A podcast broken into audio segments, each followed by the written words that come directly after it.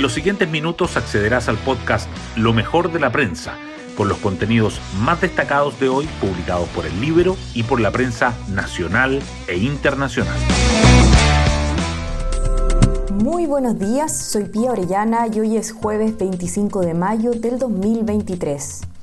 En el nuevo proceso constitucional, la comisión experta avanza con su anteproyecto que le presentará al Consejo Constitucional, cuyos miembros fueron electos el pasado 7 de mayo. Ayer fue el turno de la aprobación de los derechos sociales.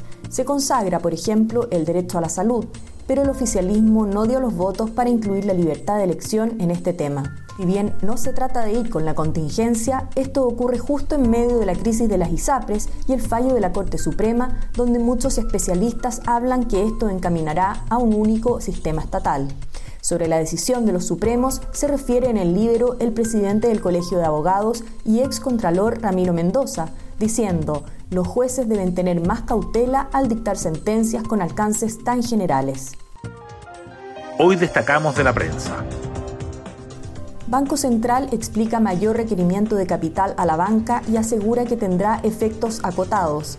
La decisión adoptada el martes y cuestionada por el sector privado marcó la presentación del informe de estabilidad financiera ayer. La presidenta del ente emisor, Rosana Costa, admitió que podría tener efectos en costos del sistema bancario, disponibilidad de crédito y economía, pero aseguró que serían acotados y transitorios. Los expertos son menos optimistas y el mercado castigó a las acciones bancarias. Comisión experta aprueba el derecho a la salud, pero sin consagrar la libertad de elección. El Pleno del órgano siguió debatiendo el articulado definitivo del anteproyecto de Carta Magna que entregará al Consejo Constitucional la próxima semana. Ayer aprobó catálogo de deberes y cinco derechos sociales, agua, educación, salud, seguridad social y vivienda, los cuales deberán desarrollarse de manera progresiva, sin discriminaciones arbitrarias, con responsabilidad fiscal y a través de instituciones públicas y privadas. Alza de hospitalizaciones pediátricas reabre debate sobre vacaciones de invierno. La alta circulación de virus respiratorios ha disparado la ocupación de camas pediátricas en las UCI hasta el 91%, Colegio Médico de Concepción advirtió que los recintos de la región ya sobrepasaron el nivel del colapso y que es imperativo anticipar el receso escolar. Sin embargo, Andrea Albagli, ministra subrogante de Salud, descartó el adelanto de vacaciones programadas para una semana antes de lo habitual. Los números reservados del piloto de ENAP en el gas licuado. En respuesta a solicitud de información presentada por diputados de la UDI, la firma detalló que los cilindros se vendieron a un precio promedio de 15.056 pesos, un 35% menor al precio normal, aunque el costo de cada unidad ascendió a 117.000, de los cuales 84.564 corresponden a distribución. Esto incluye gastos por una vez que serán asumidos por el gobierno. En el libro Vocero de Temucuicui, condenado por incendios y amenazas, está contratado por el Estado. Se trata de Rodrigo Huenchuyán Cayul, quien está contratado a honorarios en la municipalidad de Ercilla y recibe un sueldo de un millón y medio de pesos.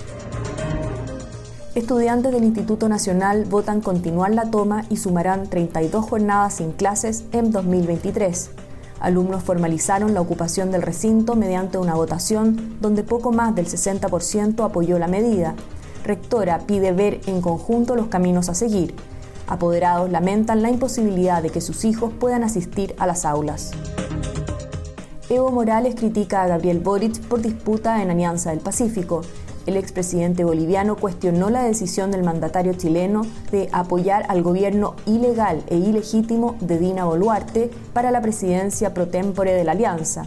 Así respalda la postura de México que se ha negado a entregar el cargo a Perú. Juez dicta orden de detención en contra de Francisco Frey la Corte de Apelaciones de Santiago revocó la libertad vigilada otorgada al hermano del expresidente por considerar que no cumple con los criterios para gozar del beneficio. La defensa de Frey, condenado por estafa, todavía puede recurrir a la Suprema. Newlands le saca un empate con sabor a triunfo al Flamengo de Vidal. Los Diablos Rojos igualaron 1 a 1 en Concepción con el actual campeón de la Copa Libertadores y quedaron en el tercer puesto del Grupo A. En tanto, Audax Italiano venció 2 a 1 al Santos de Brasil en partido del Grupo E de la Copa Sudamericana. Tras una vida marcada por el éxito y el dolor, Tina Turner, la reina del rock and roll, falleció ayer a los 83 años. Deja un importante legado musical tras 50 años de carrera, pero también humano. Luchó contra el maltrato de su esposo, la muerte de sus dos hijos y enfermedades. Y así llegamos al final de este podcast donde revisamos lo mejor de las prensa. Me despido, espero que tengan una muy buena jornada.